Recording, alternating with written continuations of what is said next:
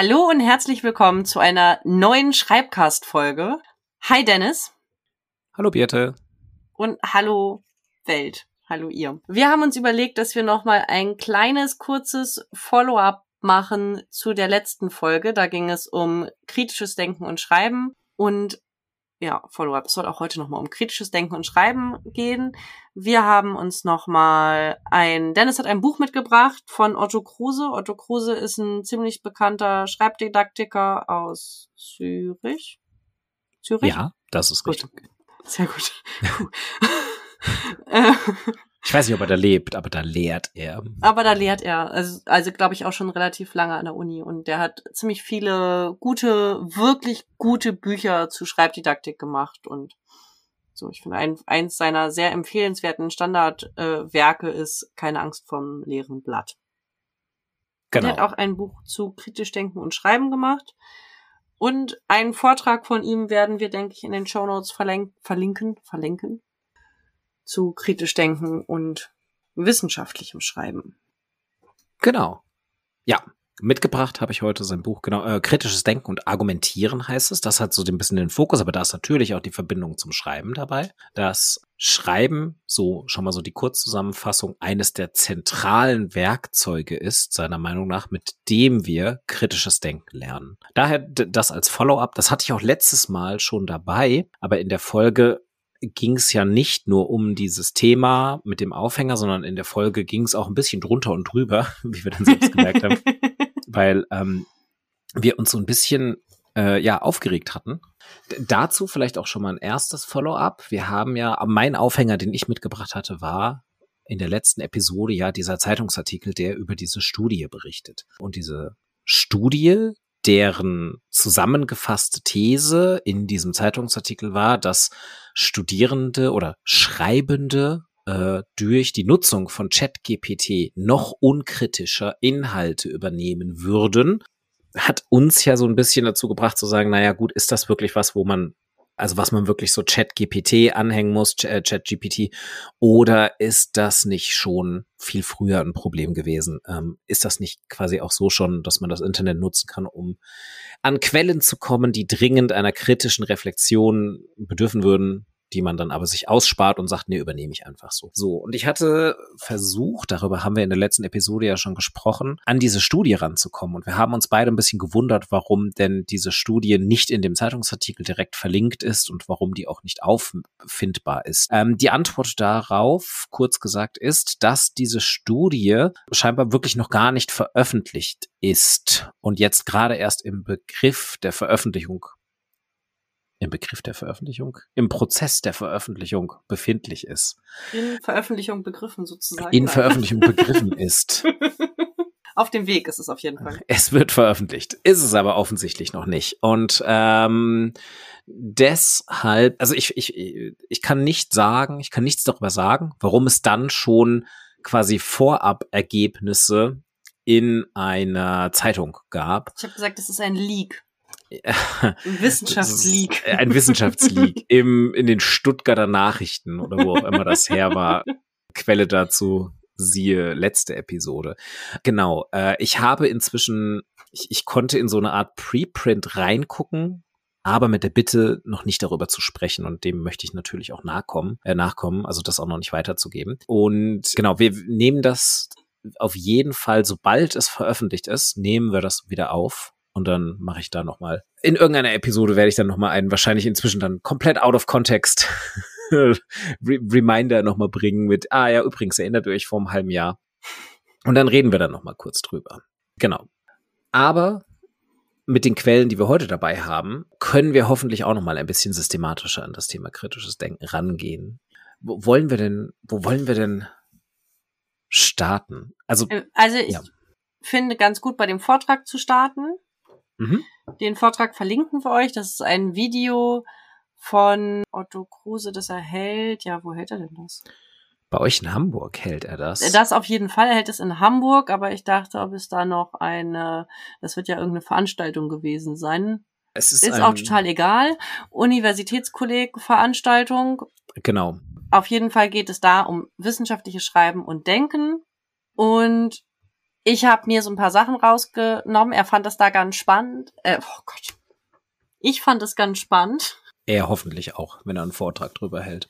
Ja, ich hoffe, dass er das anders aufgebaut hat. Also er sagt, in seinem Buch macht er das auch über das Schreiben auf und im Vortrag macht er das über das kritische Denken auf. Und da fand ich nämlich nochmal spannend, was ist eigentlich kritisches Denken?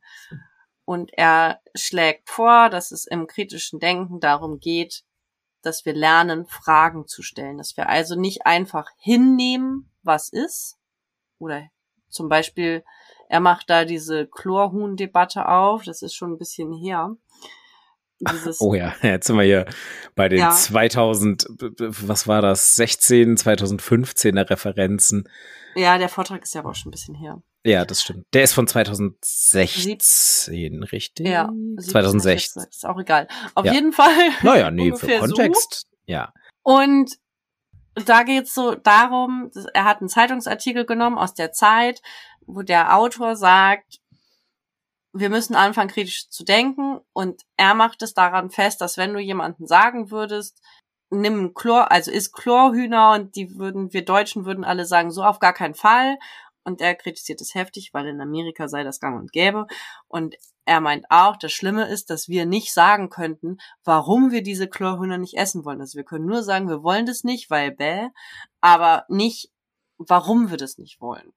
Ja, genau an dem Beispiel im Vortrag bin ich auch so ein bisschen hängen äh, geblieben, weil also es ist genau, also Kruse behauptet nicht, dass das ja total dumm sei, quasi Chlorhühnchen zu kritisieren. Es geht ihm tatsächlich ganz explizit darum, dass er sagt, wir können nicht gut begründen, warum wir das kritisieren. Und ich habe mir, und das ist jetzt vielleicht auch ein bisschen das Problem, der, der Jahre. Deshalb dachte ich mir, Kontext ist auch wichtig. Also, dass er das mhm. 16 gesagt hat. Weil ich habe mir dann, während er das Beispiel brachte, habe ich mir gedacht, nee, ich habe eine relativ gute, also ich habe eine relativ starke Vorstellung davon, warum ich kein Chlorhühnchen essen möchte.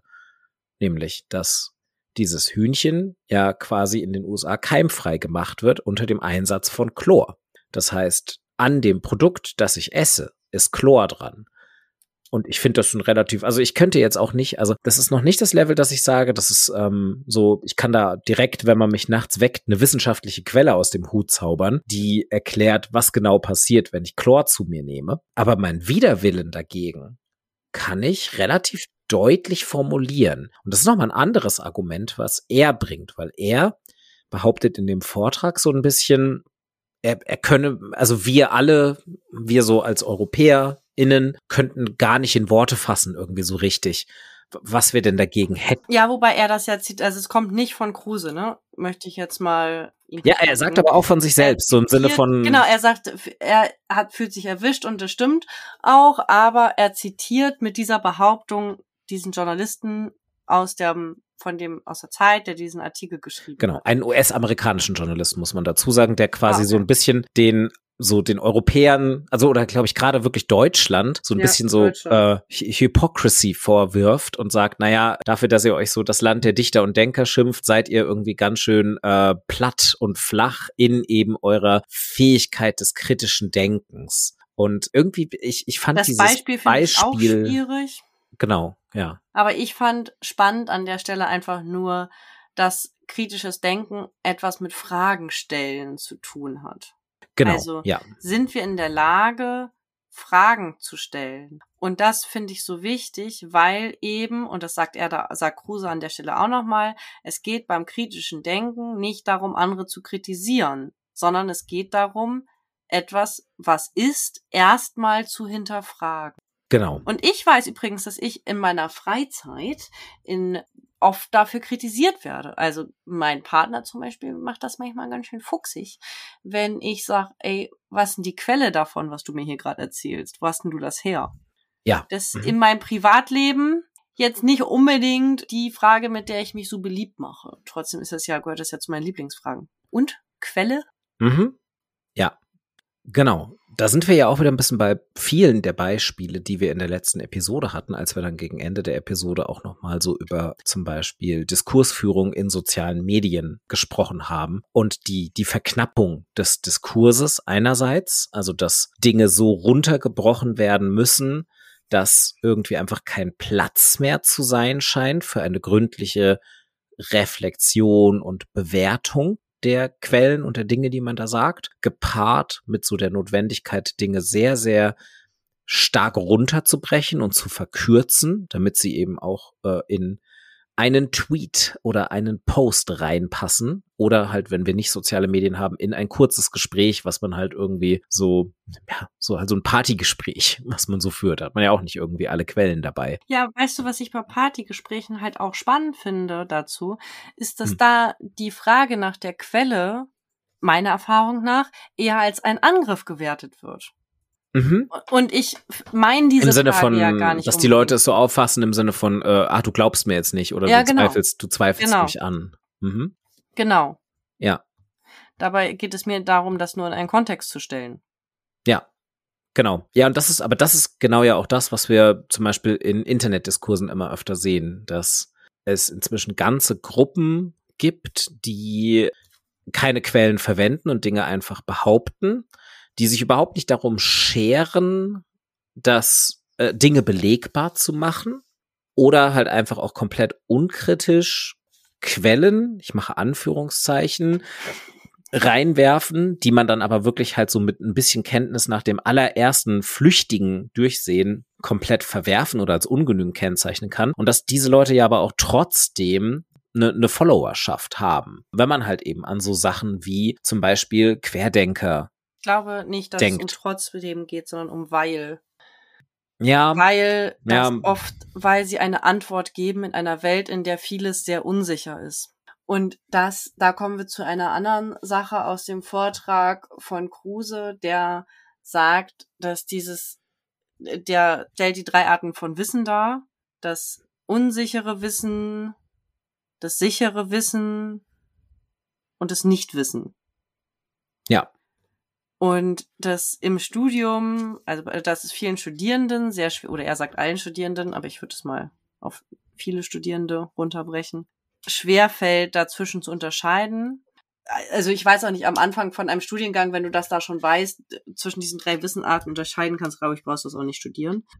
Dann weißt du es ja schon. Also das ist tatsächlich für mich auch das Ergebnis mhm. gewesen, gewesen meines Studiums, dass ich mich immer sicherer darin fühlte, zu unterscheiden, in welche dieser drei Kategorien ich das Wissen packen kann. Und da kommen wir zu diesem Social Media Beispiel von dir eben gerade nochmal, dass da ist es weder gewollt, noch ist es ein Zeit, weil das geht ja ein schnelles Durchrauschen. Da geht es ja nicht um das Einsortieren von unsicherem oder Nichtwissen oder sicheres Wissen. Und das Internet bietet eine so breite Möglichkeit an Interpretation. Also, ne, so, du kannst ja, wenn du nach bestimmten Sachen suchst, gibt es so viele Antworten, dass die Frage, was denn sicheres Wissen ist, auch immer schwieriger zu beantworten ist. Mhm. Genau, das ist einer dieser Punk Punkte, genau, also so dieses steigende Komplexität.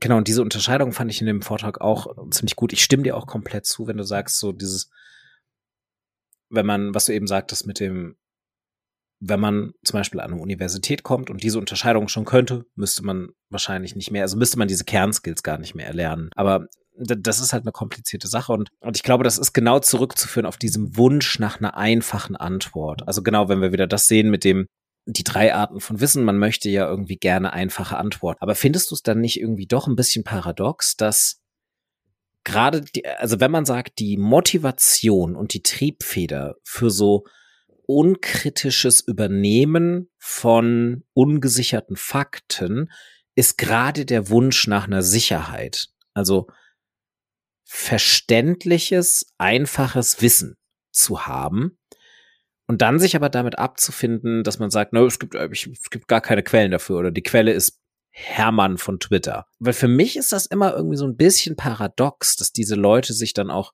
also diese Leute, dass es Menschen gibt, die in so eine, in so eine Wagenburg-Mentalität reingehen und halt einerseits Quellen ignorieren, die man ihnen liefert und dann halt einfach sagen so, ja, nö, ach Quatsch, das ist doch alles gelogen, was da drin steht und andererseits komplett darauf verzichten, eigene Quellen zu haben, sondern sich einfach nur entscheiden, ja, okay, der Person glaube ich, was sie behauptet und einer anderen Person glaube ich nicht, was sie behauptet, unabhängig von Belegen. Weil eigentlich ist das doch wiederum auch eine ganz, ganz große Verunsicherung, oder? Man muss ständig konstant überlegen, wem man vertrauen möchte und wem man nicht vertrauen möchte. Und auch das ist doch irgendwie so. Das ist ja irgendwie auch ständig im Fluss, so ein bisschen. Ja, ich glaube auch, dass das mit der größeren, kleineren Welt zu tun hat. Also die Welt, die über das Internet einfach wesentlich grö also kleiner. Hm. ja. Oder kleiner. Also es ist alles dichter zusammengekommen. Beides, ne? Ja. Mhm. Und mehr Möglichkeiten bedeutet, du musst auswählen und wir Menschen können nicht so viel auswählen. Und hier kommt jetzt das Schreiben ins Spiel. Weil in dem Moment, in dem du schreibst, musst du auswählen. Weil ja. du musst entscheiden, was du schreibst von diesen ganzen Möglichkeiten. Und wenn ich, ne, bei Social Media muss ich auch schreiben, was ich, muss ich, da geht's noch viel mehr darum, weil ich ja auch darüber nachdenken muss, in dem Moment, was andere über mich denken, wenn ich das schreibe. Und über das, was ich schreibe, kann ich mich zugehörig erklären oder ich kann mich nicht zugehörig erklären oder mich als Expertin klassifizieren. Und es ist eine Art Visitenkarte und ich muss entscheiden. Ich muss ein, einen Satz treffen, auch wenn es längere Arbeiten ist. Da sind wir gar nicht nur bei Social Media. Ich muss, wenn ich schreibe, auswählen. Mhm. Ja. Und, aber also das ist ja aber auch immer der Fall. Also Social Media hin oder her, aber klar, du hast recht, Social Media steht natürlich Außenwirkung ganz, ganz stark im Vordergrund. Aber so, wir wissen ja, Schreiben ist ja immer eine Kommunikationsabsicht. Selbst wenn man Tagebuch schreibt, dann kommuniziert man mit sich selbst und auch da möchte man irgendwie eine Art Außenwirkung haben. Das alleine finde ich, ist es noch nicht, also ist für mich persönlich noch nicht die Erklärung zu sagen, ja, okay, da, da, das finde ich verständlich, warum Leute dann sagen, okay, ich habe halt so Menschen, denen ich folge und vertraue und gleichzeitig äh, möchte ich selbst mich inszenieren als ein Mensch einer bestimmten Peer Group. Das ist ein Teilaspekt. Gleichzeitig hängt es dann zusammen mit diesem so alles so groß und gleichzeitig so klein. Also so dieses das Internet und so die Vernetzung, die wir durch dadurch, dass wir online sind haben und dass wir potenziell sehr sehr leicht an Inhalte aller Art herankommen können, äh, signalisiert uns so ein bisschen, dass wir potenziell alles wissen könnten. Weil, weil so Recherche ist halt einfach längst nicht mehr so kompliziert, wie sie halt noch in der analogen Zeit war. Man kann eigentlich alles, man kann, oder man kann sehr, sehr viel herausfinden, mm, einfach nur in seinem eigenen Büro sitzend oder auf der Couch mit dem Smartphone in der Hand. Und das bringt einen vielleicht deutlich schneller und leichter auf dieses Engführen. Also es wird dann doch wieder so diese, dieses ganze, diese riesige, große, komplexe Welt des Wissens wird ganz, ganz klein, weil man sie komplett auf sich selbst beziehen kann und sagen kann, ja, nö, ich, ich, ich, ich durchdringe das schon alles. Wenn ich mich dahinter klemme, dann, dann finde ich das schon raus. Und vielleicht ist das dann so verbunden mit diesem, man möchte diese Außenwirkung haben, man hat eine Selbstwahrnehmung, man hat eine, man hat ein Bild von sich, wie man gegenüber anderen wirken möchte, die dann halt vielleicht wirklich auch zu diesem sehr, sehr unkritischen Rausposaunen von postulierten Fakten führt und auch zum Übernehmen von Fakten. Ich finde dazu übrigens aus dem Vortrag auch nochmal ganz besonders spannend diese Formulierung von Kruse, dass kritisches Denken ist, die Verantwortung für das eigene Denken zu übernehmen. Ja, das finde ich auch, also genau, das ist nochmal ein wichtiger Punkt und das ist das, was man anknüpfen kann, produktiv an unsere Diskussion aus der letzten Episode, wo wir uns ja in erster Linie aufgeregt haben und gesagt haben, so, ey, das ist doch so, so dieses, auch wieder dieses Kultur- und Technik-Pessimistische, dass, dass Menschen, wenn sie Inhalte schreiben, sei es durch die Nutzung von Technik äh, oder auch nicht, dass sie genau Verantwortung fürs eigene Denken übernehmen müssen. Kruse selbst liefert im Vortrag ja auch Erklärungen dafür, was man eigentlich tun muss, damit man sagen kann, ich habe Verantwortung für mein Denken übernommen. Genauso wie er nämlich die drei Arten des Wissens beschreibt, beschreibt er ja auch die drei Arten der Bewährung von Wissen. Also wie man eigentlich quasi überprüfen kann, ob das, was man zu wissen glaubt, korrekt, möglichst korrekt ist oder nicht. Er geht ja auch darauf ein, dass er sagt, so, naja, es gibt, ähm, es gibt halt Erfahrungswissen und es gibt logisches Wissen, also es gibt verschiedene Arten von Wissen, auch nochmal innerhalb dieses, dieser Wissensbereiche. Und die drei Arten der Bewährung sind äh, die Reflexion, der Diskurs und die Empirie. Und mhm. wo er dann sagt, also Reflexion fängt erstmal an, man muss sich selbst kritisch hinterfragen. Das ist überhaupt erstmal, also das ist so dieser erste Schritt und das ist ja auch das, was quasi dieser Artikel, den wir hatten, behauptet mit, die Leute reflektieren nicht mehr. ChatGPT spuckt irgendwas aus, das ist Quatsch, die Leute übernehmen es einfach blind und überprüfen es nicht mehr. Das ist der erste wichtige Schritt. Reflektieren, was man vor sich hat, reflektieren, was man gelesen hat, reflektieren, was man selbst geschrieben hat. Könnte das plausibel sein? Erscheint einem das selbst plausibel? Wenn ja, warum?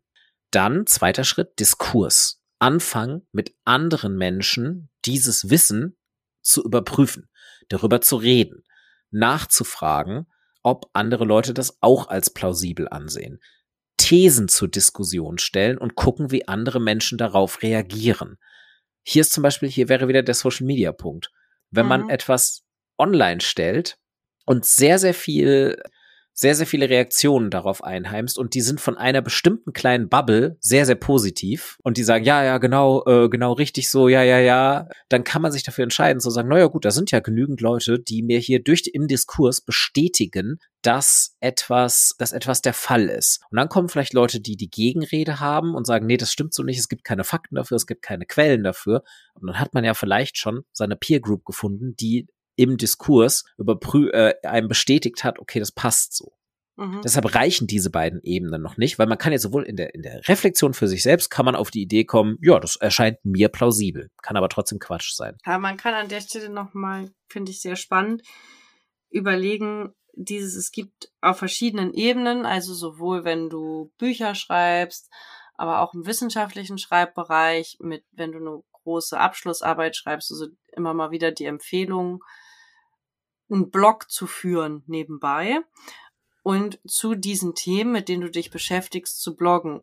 Und das sage ich deswegen an dieser Stelle, weil du dadurch schaffst, in dein großes Schreibprojekt, was ja eigentlich so für dich alleine ist und in deinem Kämmerlein und die Einsamkeit des Autors und so, es schaffen würdest, Diskurs nicht nur geschriebenen Diskurs, also Diskurs kann ja durchaus auch sein, indem du verschiedene Sachen liest, aber du kannst ja insofern auch schon lebendigen Diskurs mit in dein Schreiben einbringen.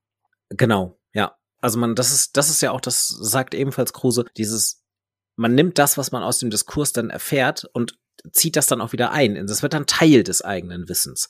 Das sagen wir ja im Podcast auch an, das haben wir ja schon ganz oft gesagt, Schreiben ist halt immer ein Diskurs. Und da mhm. Schreiben in verschiedenen Schleifen abläuft, wird dieser Diskurs, der geführt wird im Prozess des Schreibens, auch wiederum Teil des eigenen Schreibens. So, die beiden Sachen alleine reichen aber noch nicht. Und jetzt kommt dieser dritte Part von Kruse dazu, nämlich die Empirie. Und er sagt, äh, quasi gesichertes Wissen in wissenschaftlichen Kontexten muss immer alle drei Parts, Reflexion, Diskurs und Empirie beinhalten. Denn quasi man selbst kann etwas falsch reflektieren. Man kann einen Diskurs mit Menschen führen, die einem diese falsche Ansicht bestätigen. Aber spätestens die Empirie, also das Erproben des Wissens, müsste einem einen Aufschluss darüber liefern, ob das Wissen als gesichert angesehen werden kann oder nicht. Also quasi ein bisschen das klassische Experiment. Wenn wir das jetzt wieder beziehen auf so diese ganzen Kontexte, die wir momentan in der Gesellschaft vorfinden, in der wir äh, es mit Personengruppen zu tun haben, die wissenschaftliche Erkenntnisse leugnen, dann finde ich, kann man an dieser Stelle so ein bisschen pinpointen, wo es schief geht, also wo diese drei Ebenen nicht mehr gewährleistet sind. Man hat Leute, die vielleicht, nehmen wir Klimawandel als Beispiel. Man hat Leute, die sagen, ey, menschgemachter Klimawandel, glaube ich nicht dran. Ich selbst bei mir in meinem eigenen Garten ist es genauso warm wie immer. Jetzt hier im, im Mai hat super viel geregnet. Was soll denn das? Ist kälter als letztes Jahr. Gibt's nicht. Reflexionsebene gescheitert. Dann kommt die Diskursebene, du gehst online und in deiner Telegram-Gruppe schreiben irgendwie auch deine Nachbarn, ja, ja, bei uns hat es auch super viel geregnet, was soll denn das? Gibt's nicht. Diskursebene gescheitert. Aber dann kommt die Empirie-Ebene mit rein. Jetzt könnte man natürlich sagen, und damit, und da sagt auch Kruse, er meint nicht anekdotische Empirie. Also zu sagen eben genau dieses, nö, aber bei mir ist gerade, bei mir ist gerade schattig, sondern Empirie im Sinne von harten Fakten, wie zum Beispiel irgendwie weltweit trocknen Flussbetten aus. Weltweit sinken die Grundwasserstände. Diese Sachen muss man konsequent ignorieren, wenn man sagen möchte, nö, menschgemachter Klimawandel gibt's nicht. Und damit scheitert eben genau diese Sicherung des Wissens, von der Kruse ja sagt, alle drei Ebenen müssen quasi abgedeckt sein, damit ein Wissensinhalt als, als gesichert angesehen werden kann. Und jetzt könnte man natürlich sagen, ja, es lässt sich aber auch klimaleugnende Wissenschaft finden. Natürlich, aber die ist verschwindend gering. Also und hier sind wir meiner Meinung nach wieder auf der Diskursebene. Wenn 98 Prozent der Wissenschaften und der wissenschaftlichen Meinung sich darüber einig ist, dass der menschgemachte Klimawandel existiert, dann ist es auf dieser Diskursebene die falsche Strategie, sich den zwei Prozent anzuschließen. Minderheitenmeinungen natürlich ebenfalls wichtig, aber bei evidenzbasierter Wissenschaft ist es teilweise schon sinnvoll, sich der eindeutigen Mehrheit anzuschließen. Und das ist die Diskursebene, die wiederum stimmen muss. Also da wird vielleicht so ein bisschen klar, wie diese drei Ebenen miteinander verbunden sind. Ich glaube tatsächlich, dass das ein bisschen komplizierter ist in diesem Beispiel, weil ich glaube, dass es da ganz viel um Gruppendynamiken geht, um Affekte, also so Scham und aber das ist ja alles Teil der Diskursebene. Also natürlich ist das super simplifiziert mit diesen drei Sachen. Und das spielt super ja, viel ja, also rein. gerade bei aber diesem Beispiel, was du gesagt hast, meine ich einfach, dass es sehr ich glaube, es ist bei allen Dingen so. Aber ja, also ich stimme dir total zu. Aber ich würde sagen, sowas nicht, wie, Ne? Nee, nee, nee, gar, im Gegenteil. Ich glaube, es lässt sich nicht verhindern. Auch wie du Ja. sagtest, so dieses, wie man sein möchte, das Selbstbild und das Bild, das man nach außen abgeben möchte, das ist alles wichtig. Aber das ist Teil dieser drei Ebenen, aus denen wir aber nicht rauskommen. Also so, aber dafür ist die Diskursebene ja irgendwie auch, also ich, ich finde, die deckt das so ein bisschen ab. Aber natürlich ist das viel, viel komplizierter, als das jetzt so schematisch auf drei Begriff, äh, Begriffe runterzubrechen. Dafür ist es ja nur ein Modell. Auch die Reflexionsebene, wie gesagt, ist ja viel komplizierter, weil auch da ist ja so dieses, welches Bild hat man von sich selbst? Ja. So, ist to- total schwierig, sich selbst Bezogen- einzugestehen, dass man eine falsche Sache für richtig gehalten hat. Ganz simpel gesagt. Ja. Und das spielt ja mit der Überprüfung von Wissen auch, das spielt da ja eine wichtige Rolle. Dafür braucht man ja die anderen beiden Ebenen. Bezogen auf das Schreiben haben wir hier übrigens nochmal die Feedback-Schleife, die auch ganz wichtig ist. Dieses, wenn du Mhm. Texte anderen Leuten gibst. Und da fällt mir dann tatsächlich auch nochmal unsere beiden Folgen ein, die zu Haruki Murakami und die zu King, dass sie erstmal das jemanden geben, der die nahe steht, ne, damit sie sich nicht auseinandersetzen müssen noch mit diesen persönlichen Befindlichkeiten.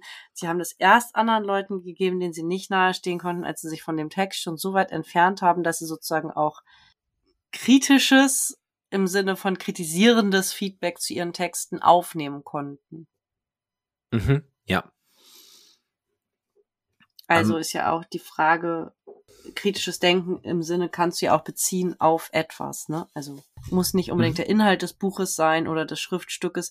Kannst ja auch sagen, kritisches Denken, wenn das damit einhergeht mit der Überprüfung und der Verantwortung für mein Denken, dann würde ich sagen, kann das auch etwas damit zu tun haben, zu sagen, okay, was das, was ich jetzt rausgebe, ist auch die Feedback-Schleife schon bevor es in die Öffentlichkeit geht, auch in einer Art von Diskurs schon drin.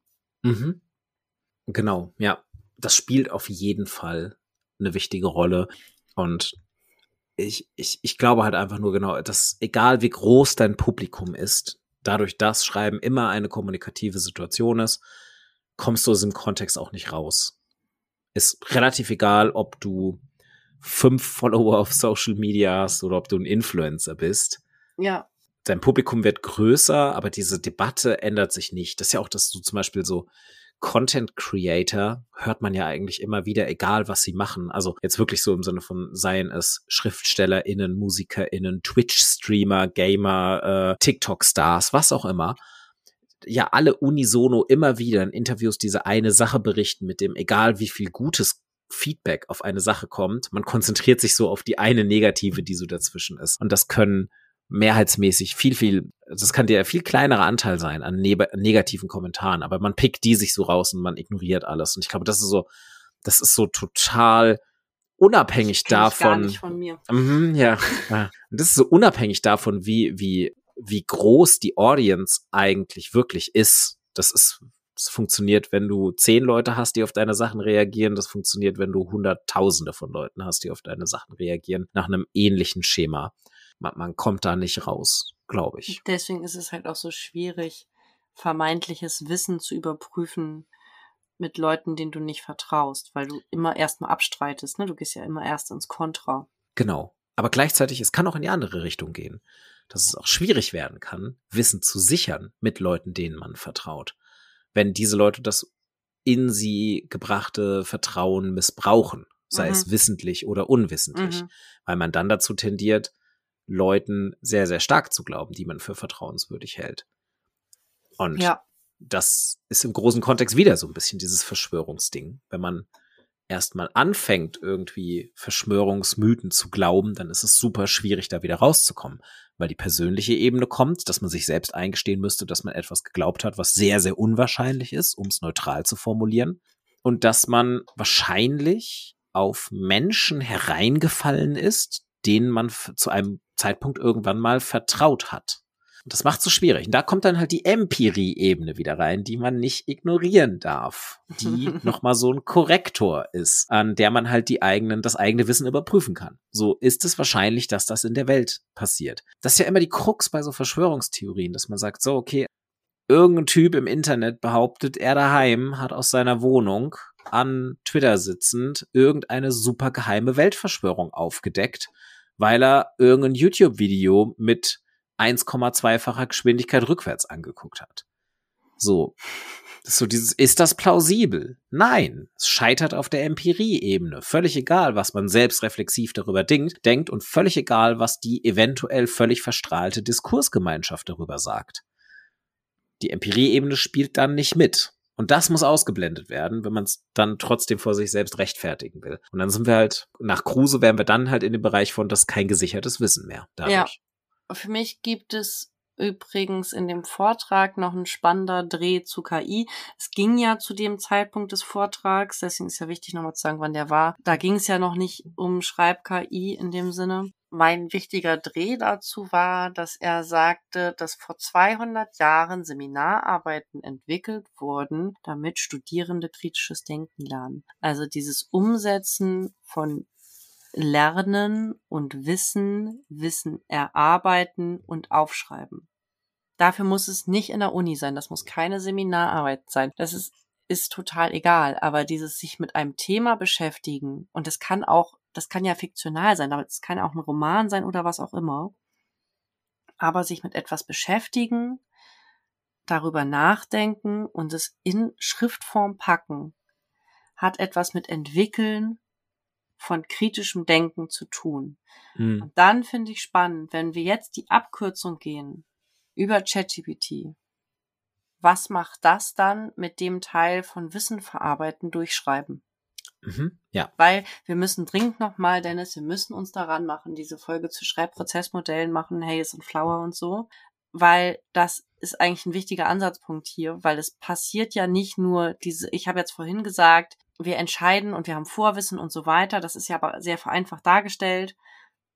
Mhm. Und das ja. ist einfach ein Prozess. Und was passiert, ohne kulturpessimistisch werden zu wollen, ist mir diese Frage einfach dabei gekommen, was passiert, wenn ich das hier abkürze und es ist eine Abkürzung. Mhm. Ich stimme dir völlig zu. Wir müssen, wir sollten tatsächlich mal äh, diese Haze Flower Modelle irgendwie mal in den Podcast reinbringen und wir müssen uns überlegen, wie wir es so aufbereiten können, dass das auch für Menschen spannend zu hören ist, die nicht Psychologie studiert haben. Wer diese Folge hört, der hört auch die anderen. Ja, das mag sein. In der Hoffnung, dass wir uns weiter aufregen. genau. Aber ähm, genau, ja, also de den Brückenschlag können wir auf jeden Fall heute nochmal machen. Wollte ich nämlich auch nochmal hin zu, genau, was, was macht KI mit genau diesen Mechanismen? Ich, ich halte es ja auch für unstrittig, dass die Nutzung von textgenerierender KI oder von in dem Sinne inhaltsgenerierender KI, müssen wir nicht auf, auf Texte mhm. begrenzen, dass das etwas ändern wird in unseren Denkprozessen, in den Arten, wie wir arbeiten. Und wenn sich unser Arbeiten verändert, dann verändert sich logischerweise auch unser Denken, weil wir über bestimmte Komplexe nicht mehr so stark nachdenken und über bestimmte Tätigkeiten nicht mehr so stark nachdenken müssen, weil wir sie durch Automatismen ersetzen, aber wir dadurch vielleicht freier werden, über andere Dinge stärker nachzudenken. Ich habe jetzt gerade aus dem Buch von Kruse das Kapitel zu kollaborativem Schreiben und digitalem Schreiben vorliegen. Oder Moment, das ist nicht die exakte Überschrift. Das Kapitel heißt äh, Denken mit Computer und Internet. Ei, ei, ei. Ja, genau. Und ähm, auch hier, äh, der Text ist von, also der das ist auch kein aktueller Text, das ist genauso wie der Vortrag, ist es aus der, ähm, also da, da war Chat-GPT noch kein Begriff. Und genau, äh, das ist jetzt aus der dritten überarbeiteten Auflage von 2018. Ursprünglich rausgekommen ist das Buch 2017. So, aber natürlich ging es da schon um AI, aber noch nicht in der Art und Weise, wie wir sie heute jetzt kennen. So, das als Situierung. Und jetzt zählt Kruse hier ein paar Punkte auf, die seiner Meinung nach Computer und auch quasi textgenerierende AI noch nicht können. So sagt er das. Er sagt, ich zitiere einfach mal kurz, ist nicht lang. Kannst du kurz sagen, von wann das Buch ist? Äh, 2018 hatte ich gerade gesagt. Ach so, Entschuldigung. Oh Gott, ich bin echt nicht mehr aufmerksam heute. Ich heute auch nicht so gut. Wir nehmen auch ein bisschen später auf als sonst. Disclaimer. Ich glaube, Ja, wir können heute also, beide nicht mehr ganz so gut es denken. ist 22.20 Uhr. Ja, ja, also, das, ich merke es heute auch. Ja, deshalb zitiere ich jetzt mal, statt es zu paraphrasieren, um auf Nummer sicher zu gehen. Also Kruse sagt, die meisten Computerprogramme sind auf das spezialisiert, was Menschen schlecht können. Große Datenmengen schnell und präzise zu verarbeiten, mit vielen Partnern gleichzeitig kommunizieren, Dinge ordnen, sortieren und dokumentieren, genau rechnen etc. Computer können hingegen das nicht, was Menschen leisten können. Wie zum Beispiel, und jetzt kommt so eine Bullet-Point-Liste, in unklaren Situationen einen Weg zu finden, wie man zu einer rationalen Lösung gelangen kann. Hm. Strategien für die Bewältigung neuer Aufgaben zu erarbeiten, Hm. die Geschichte eines Sachverhalts zu ergründen, eine sinnvolle Botschaft zu konstruieren oder den Sinn eines Textes herauszufinden, zu verstehen, was abstrakte Begriffe wie Rationalität, Wahrheit, Validität etc. bedeuten, skeptisch zu sein und als letzter Punkt Sachwissen genau und mit einer Prise Humor vermitteln. Diesen letzten Zusatz finde ich ganz spannend, dass er da noch irgendwie mit einer Prise Humor dazu geschrieben hat. Es ist ein bisschen, als hätte er irgendwie schon geahnt, dass der Bullet Point, wenn er einfach nur als Sachwissen genau vermitteln formuliert worden wäre, er nicht mehr sonderlich lange Bestand gehabt hätte. Auch 2018 schon. Das war eigentlich auch schon weit 2018 mit dieser. Also wer sich ein bisschen und ich meine, das hat er tatsächlich. Ich meine, Das hat er, er, weiß, genau. der weiß über wusste weiß über Computerlinguistik. Der wusste auch da schon, dass das schon da ist. Genau, also er beschäftigt sich auch damit tatsächlich. Ähm, genau, also deshalb, er hat es ein bisschen kommen sehen und jetzt kann man mal so ein bisschen darüber reden, ob diese Bullet Points jetzt heute 2023 noch aktuell sind. Nein. Ich, Also ich kann man sagen, drüber reden, sind sie nicht. Also ich finde Ja. zumindest der letzte nicht, die ersten beiden auch nicht. Genau, du würdest sagen, in unklaren Situationen einen Weg finden, wie man zu einer rationalen Lösung gelangen kann. Wäre ich auch inzwischen Ich skeptisch, würde weil sagen, das dass Computer ganz gut sind in rationalen Lösungen für unklare Situationen. Ja, ich glaube, äh, seine, seine Emphasis liegt wahrscheinlich auf unklare Ja, Situationen. die also Frage, wenn den was Computern. genau ist denn eine unklare Situation? Das müsste Genau. ja so klar sein. Also die, der Computer müsste ja die unklare Situation erstmal als solche erkennen. Dafür braucht es momentan noch, soweit ich weiß, einen Menschen, der die erklärt. Und dann sind wir wieder Mhm. beim Schreiben, zumindest bei ChatGPT. Und dann ist es nicht mehr unklar. Oder? Genau. Ja, wahrscheinlich meint er eher so ein bisschen, ich, ich glaube, er bezieht sich hier wahrscheinlich eben, weil er spricht ja vorher von Computer sind gut darin, große Datenmengen schnell zu verarbeiten. Und ich könnte mir vorstellen, dass er sich so ein bisschen darauf bezieht, wenn halt ein Computer nicht genügend Daten vorliegen hat und, Oh, und die Situation dadurch unklar wird. Ich habe eine Anmerkung. Ich weiß, sie kommt sehr spät im Podcast, aber wir gespannt. benutzen ChatGPT, würde ich mal behaupten, in diesem Fall als Synonym für, wir sehen auch die andere wie Neuroflash und das Google-Dings da und so mit. Ich kenne den Namen für Google-Dings da gerade nicht. äh, Genau, also ich glaube auch ChatGPT, genau, ist ein Stand-in für all diese textverarbeitend, äh, textgenerierenden KI, weil textgenerierende KI irgendwie ein bisschen sperrig ist, um es oft zu sagen im Podcast. Aber den Artikel zum Beispiel, den wir letzte Woche als? Aufmacher hatten, Textgenerierende KI. Ja. TGKI. Egal, okay. Jetzt ein wird's bisschen wie so blöd. eine, klingt ein bisschen wie so eine Konkurrenzorganisation zur TKKG. Wären die so in einer der Folgen aufgetaucht. TGKI. Ja. Okay. TGKI und ihre Katze Pünktchen. Stellt sich die Frage, ob das dann die Guten oder die Bösen gewesen wären, wenn man heute nochmal TKKG liest. Naja. Jetzt müssen wir wieder seriös werden. Bis eben war die Folge echt hart seriös. ja, das musste ich mal brechen. Also genau, ich glaube, dieser, dieser erste Bullet Point ist nicht so ganz klar, was ist mit unklare Situationen gemeint. Ich würde auch sagen, ich würde dir total zustimmen, wenn wir sagen, der menschliche Benutzer, die menschliche Benutzerin gibt einen Prompt ein und dann macht der Computer was daraus, dann kann das inzwischen textgenerierende KI. Ähm, ob die Lösung wirklich rational ist oder nicht, ah, das glaube ich auch, das ist halt noch sehr, also da weiß kann man halt nicht, ob der Computer überhaupt irgendwas anderes kann als rationale Lösung. Und wenn du zum Beispiel einer mm. Software sagst, ja, das ist ja, die ja. Situation, finde eine Lösung. Also ja, auch, das können Datenmengen sein, das ist ja egal. mm, genau. Aus meiner kommt halt Perspektive irgendwie so- ist das, was Computer ausmacht, dass die rational sind. Und ich würde Genau, sagen, dann kommt halt dann die höchste Wahrscheinlichkeit raus. Genau. Und Richtig. rational heißt ja nicht gleich ethisch zum Beispiel. Also ja, so ein, ja, ein, Genau. ein ein Computer ist vielleicht noch nicht die beste, der beste Ansprechpartner, um zum Beispiel irgendwie über das Trolley-Dilemma in der Philosophie zu, zu diskutieren oder sowas in der Art mit diesem typischen so, ich habe zwei Gleise, ich darf eine Weiche stellen, äh, lasse ich die Menschen auf dem linken, lasse ich die Menschen auf dem rech rechten Gleis sterben. So, das haben, glaube ich, auch schon Leute ausprobiert mit ChatGPT und es hat wirklich überhaupt nicht gut funktioniert. D der zweite Punkt, Strategien für die Bewältigung neuer Aufgaben zu erarbeiten. Ich glaube, hier will Kruse auf dieses neue Aufgaben hinaus. Also quasi, es gibt noch keine es gibt noch keine Erfahrungswerte, es gibt noch keine Empirie.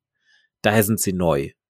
Ja, aber ich würde auch Ähm, da sagen, dann wird ein Computersystem immer die rationale Lösung vorschlagen. Also, Ja, aber genau, aber das ist so ein bisschen, und ich glaube, das ist ja auch das, was bei ChatGPT heutzutage kritisiert wird mit aktuell ist ChatGPT noch nicht sonderlich gut darin zu sagen, tut mir leid, mir liegen hier nicht genügend Informationen bist vor. du hier bei ChatGPT 4 oder 3? Also bei 4 oder 3? Ähm, ja, ich glaube, die meiste Kritik bezieht sich noch auf 3,5. Ich weiß, 4 ist, Und 4 ist deutlich besser darin. Mir hat das übrigens das Programm schon gesagt, ich habe da nicht genug Mhm, Informationen, ja, ich kann da nichts zu sagen. Genau, genau. Habe ich inzwischen auch von anderen gehört. Ich habe 4 immer noch nicht ausprobiert, weil ich simpel gesagt zu geizig war dafür zu zahlen. Bis Ja, jetzt. ich habe das auch noch nicht ausprobiert, bei mir ist Als es bei 3 Spielplatz. gewesen, aber Ach so, mir okay. Ja, bei 3 hatte ich das tatsächlich noch kein einziges Mal. doch, mir wurde das gesagt. Mir wurde gesagt, ich habe dazu keine Okay. Information. Mir wurde auch schon gesagt von ChatGPT, ich bin keine Suchmaschine. Spannend. All das habe ich bis jetzt noch nicht gehabt, sondern ich habe tatsächlich immer die Variante gehabt von, nur erzähle ich halt irgendwas im Brustton der Überzeugung. Und das ist halt nicht sinnvoll, also das ist nicht unbedingt eine Strategie für die Bewältigung neuer Aufgaben. Also dann kriege ich was genannt, aber es ist halt eben vielleicht gerade nicht die rationalste Sache, sondern es ist vielleicht unplausibler Blödsinn. Da sind wir aber trotzdem, ich würde auch sagen, da sind wir auf dem Weg hin. Eindeutig. Ja. Und es gibt sicherlich jetzt auch schon Sachen, wo ein Computer das machen kann. Aufs Schreiben bezogen ist das ja genau das, worüber wir uns, glaube ich, in der ersten Folge Anfang des Jahres, als wir uns über ChatGPT unterhalten haben, schon drüber gesprochen haben, weil da haben wir auch schon mal kurz gesagt, so, hey, was könnte man denn eigentlich Cooles machen mit dieser Software? Wir haben gesagt, man kann die nutzen, um zum Beispiel so verschiedene Diskurse und Argumente zu testen. Also quasi ChatGPT als Ansprechpartner zu nutzen und zu sagen, hey, bitte wi- wieder, versuch mir doch mal dieses Argument hier zu widerlegen. Formulier bitte drei Widerlegungen. Das ist ja dann genau sowas. Also Wege finden, wie man irgendwie zum Beispiel eine Hypothese oder einen Kompromiss erstellen kann. Ähm, und dann muss man selbst aber halt noch einschätzen, wie plausibel das ist oder nicht. Und das ist, das sind die beiden Bullet Points, die ich auch immer noch relevant finde, die Kruse hier sagt, wo die Limitationen liegen. Nämlich eine sinnvolle Botschaft konstruieren und den Sinn eines Textes herauszufinden. Da gebe ich ihm recht. Das ist schwieriger. Und der zweite Punkt, äh, skeptisch zu sein.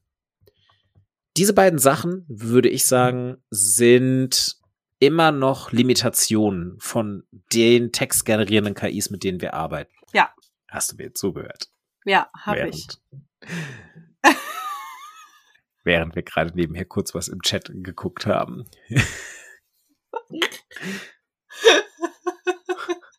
Ja, habe ich. Ich baue dir die Brücke nochmal. Limitation, sinnvolle Botschaft konstruieren und auch teilweise, und ich würde äh, und Sinn eines Textes herausfinden. Also quasi wirklich einfach zu gucken, Ja, auch zu bewerten, ob halt Aber eine Quelle denn- sinnvoll ist oder nicht. Warum sollte denn ein Text keinen Sinn, äh, äh, warum sollte denn eine Software keinen Sinn einer Quelle finden können? Ja, also Äh, offensichtlich eines ist Textes. das ja aktuell. Entschuldigung, einer Quelle nicht, aber eines Textes. Mhm.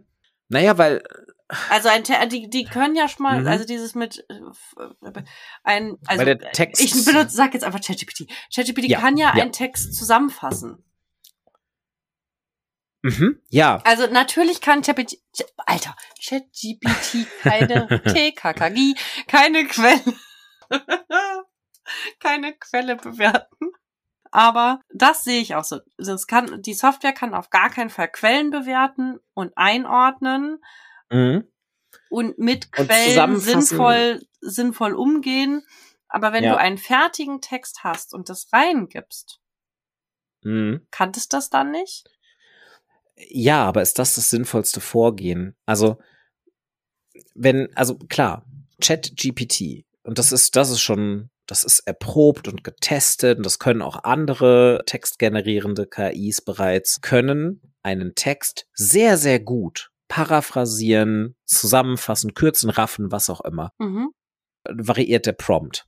Mm, Aber das ist so diese, das ist dann ja so die inhaltliche Zusammenfassung der wichtigsten Punkte. Das ist aber eventuell nicht die Bedeutsamkeit, warum man selbst den Text gerade liest, also den Originaltext. Wenn wir über Exzerpte sprechen, also wenn wir wollen, dass irgendwie, wenn, wenn wir in unseren Beratungen wollen und äh, Leuten dabei helfen wollen, Texte zusammenzufassen, dann sagen wir denen ja nicht, fass einfach mal den Text zusammen, sondern wir sagen denen ja als erstes, überleg dir mal, Ja. was genau du wichtig empfindest an dem. Text. Und das ist nicht zwingend die Hauptdefinition. Das ist nicht zwingend der Hauptteil. Das kann auch eine Kleinigkeit sein, weil man sagt, ich brauche in meinem Kontext eine bestimmte Quelle zu einem bestimmten Punkt. Und dann reicht mir diese eine obskure Sache auf Seite drei des Textes und der ganze Rest ist mir relativ egal. Und das kann ChatGPT und das kann keine andere KI bis jetzt bewerten, außer man sagt es ihr. Und da ist dann wieder der menschliche Nutzer drin. Wahrscheinlich kann ich einer KI gut prompten, bitte fass mir den Text unter folgenden Gesichtspunkten zusammen, konzentriere dich auf folgende Schlagwörter, wie auch immer. Aber wenn man das nicht macht, dann hat man die Limitierung. Und hier kommt quasi wieder der Mensch als kritischer Nutzerin. Genau, was rein. an der Stelle wirklich spannend, ich hab's was heute mit spannend, ne? Ich finde alles total spannend. Spannend ist, ist das, äh, der kritische Denkfaktor zum Lesen, also es gibt ja nicht nur kritisches Denken, sondern äh, kritisches Denken beim Schreiben, sondern auch kritisches Denken beim Lesen. An der Stelle setzt es ja wieder ein, weil dieses in der Schreibberatung, wenn es da um Lesen geht, ist ja genau das, was du gesagt hast, der ausschlaggebende Punkt. Warum liest du denn den Text? Ja, Genau. aber wenn Ja. ich das weiß, das ist eigentlich das Wichtigste schon fast. Also das ist ja kritisches Denken. Ja. Wissen, formulieren zu können, warum ich einen Text lese oder nicht. Genau. Und ich glaube, genau da sind wir bei dem Punkt, über den wir uns in der letzten Episode so aufgeregt haben. Nicht eine Software wie ChatGPT sorgt dafür, dass die Leute unkritischer werden und Sachen einfach nur noch übernehmen. Das Problem sitzt vor der Software. Also quasi halt Aber es ist ja der in den, Zeit. in den NutzerInnen, die kritisch denken lernen müssen. Deswegen- Und das verlernen sie nicht durch ChatGPT, sondern das verlernen sie das das müssen verlernten sie überhaupt sie erstmal lernen. Nein, das genau, verlernten sie haben es nie gelernt. Sie, sie haben es nie gelernt. Ähm, also das ist, das ist, glaube ich, viel öfter der Fall. Ich glaube nicht, dass Leute, die jetzt schon die Fähigkeit haben, das ist das, was du ganz am Anfang dieser Episode sagtest, als du sagtest, naja, wenn die Leute das schon können würden, wenn die an die Uni kommen, warum sind die dann noch an der Uni? Mit dem Einordnen von Wissen. Ja, Aber das würde ja bedeuten, ja, zu den Fachbereichen meine ich, ne, wie, ja klar, also nicht so all- allgemein. ne, Also, natürlich ich- sind die auch noch an der Uni, um Wissen zu lernen. Aber ja, wenn die nee, Niemand von uns, niemand von uns, und das sagt ja auch Kruse. Kruse Nein, sagt, alle haben ein Problem damit und das stimme ich ihm zu. Aber weil sie das teilweise nicht richtig vermittelt bekommen. Aber du kannst ja auch, also das möchte ich jetzt an dieser Stelle, das ist mir jetzt wichtig. Du kannst ja nicht sagen, dass wenn du nicht an der Uni warst, kannst du nicht kritisch denken. Also, und kannst kein Wissen einordnen. Nein, Das meine ich auch nicht. Das meinte ich auch nicht mal dem, was ich gesagt habe. Ich meinte mit Mhm. dem, was ich gesagt habe vorhin, wenn du, wenn ich, bevor ich angefangen habe, Pädagogik zu studieren oder als ich angefangen habe, Pädagogik zu studieren, hätte sagen können, was in dem Fachbereich, also in, in dem Fach in Pädagogik gesichertes, ungesichertes und was war das Wissen ist. Also was da, wie da mein Wissen Nichtwissen. ein Nichtwissen ist. Dann hätte ich das nicht studieren müssen. Mhm. Aber zum Beispiel, keine Ahnung, das ist dasselbe tatsächlich wie, wie TischlerInnen zu werden oder so. Auch da geht's ja um das Einordnen von Wissen. Ganz genau, ja. Oder- aber und auch ein Tischler muss das erstmal Koch, lernen. ne? Wenn du Gerrit, also wenn du meinen Partner fragst, so, keine Ahnung, kannst du mir das Rezept geben, guckt er dich immer an, als wärst du, keine Ahnung, ein Zug oder so. Und so, ich habe nicht Auto gesagt, weil er steht auf Autos. Dann würde er dich bewundern. Ja, genau, er Wenn würde er so, dich uh, angucken würde wie ein, ein Auto. Auto, zum okay. Auseinanderbauen. Nein, äh, würde er dich angucken. Weirde Metapher, weil wir jetzt wieder bei Menschen sind. und es ist so, hä, wie? Also weißt du, bei Gerrit gibst Mhm. du ein Bild zu einem Gericht und sagst ihm, wie das schmecken soll. Und dann kocht er Ja. was. Mhm, genau. Ähm, und das meine ich damit. Also genau, ich wollte es auch nicht, ich wollte es nicht nur auf eine Uni, ich wollte nicht sagen, dass man nur in einer Uni kritisches Denken lernt. Ich sage, man muss in allen Kontexten, in denen man sich bewegt, in denen man Wissen erwirbt, kritisches Denken lernen. Man kann es nicht von Anfang Wir an. bringen uns zur Meisterschaft. Was? Wir bringen uns zur Meisterschaft. Wir müssen ein Meister werden. Drin. Ist das ein, du hast es gerade so gesagt, als wäre das so ein super gängiges Zitat und müsste ich das irgendwo herkennen? Ich bin gerade super verwirrt. nee, ist es nicht. Aber ich hatte tatsächlich gerade Meister Yoda vor Augen.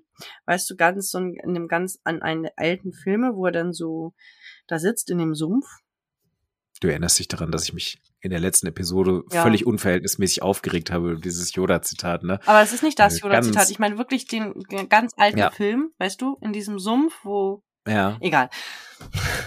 Ja, Vorsicht hier. nee, ja, ähm, genau. Ich kann- aus. Ich kann nicht mehr sonderlich gut denken. Ähm, ich, ich glaube, wir haben für diese Episode rübergebracht, hoffentlich, was wir rüberbringen wollten und mal ein bisschen Kontext geschaffen mit jemandem, der das klüger formuliert hat, als wir es in unserer letzten Rand-Episode getan haben mit der Hilfe von Otto Kruse. Ähm, ich glaube, viel weiter kommen wir an der Stelle noch nicht, Mhm. werden das Thema aber nochmal aufgreifen. Spätestens zum Beispiel, wenn diese Studie, die wir jetzt zweimal erwähnt haben, mal veröffentlicht wird und wir darüber sprechen können, möchte ich auf jeden Fall noch machen. Ich glaube, an der Stelle Und nächstes Mal gibt es voraussichtlich wieder eine Interviewfolge zum Krimi-Coaching. das Da klingt frau- sehr freue ich cool. mich ganz außerordentlich drauf. Da bin ich auch schon sehr gespannt drauf. Ich werde bei der Interviewfolge nicht dabei sein, das heißt, ich werde die auch hören und bin wirklich sehr, sehr gespannt drauf, weil ich mir, ich habe sehr vage Vorstellungen, was man bei einem Krimi-Coaching macht und bin sehr gespannt darauf zu erfahren, was davon falsch ist von diesen Vorstellungen und was eventuell tatsächlich passiert. Okay, das heißt, wir hören uns beim nächsten Mal wieder und danke, dass ihr es bis hierher geschafft habt. Und da ihr das ja bis hierher geschafft habt, könnt ihr uns jetzt fünf Sterne geben. Das ist ja die beste, das ist ja die beste Werbung überhaupt. Ja, oder? Ja, das hier war ganz schön zäh. Und jetzt bitte fünf Sterne. Freut euch auf die Ausgabe, wenn wir über Flower und Haze sprechen. Da könnt ihr aber mal die sechs Sterne schon mal vorbereiten. wenn ihr, wenn ihr die dann geschafft habt. Das machen wir aber nicht um 22 Uhr, das was, äh, wenn wir das, dass wir das aufnehmen. Also nur, wenn ich Nee. vorher bis 21 Uhr geschlafen habe. Ah ja. Und dann einfach direkt, direkt aus dem Bett. So redet man am besten über, über komplizierte kognitive Ja, äh, Mit Forschung. Schlafzimmerstimme. Mit, dass man einfach geweckt, geweckt werden und Flower und Haze rezitieren. Ja. So mache ich das auch am liebsten. Na gut, so, wir verquatschen uns nicht, wir sagen Tschüss für heute. Tschüss, bis Ähm. zum nächsten Mal. Bis bald. Tschüss.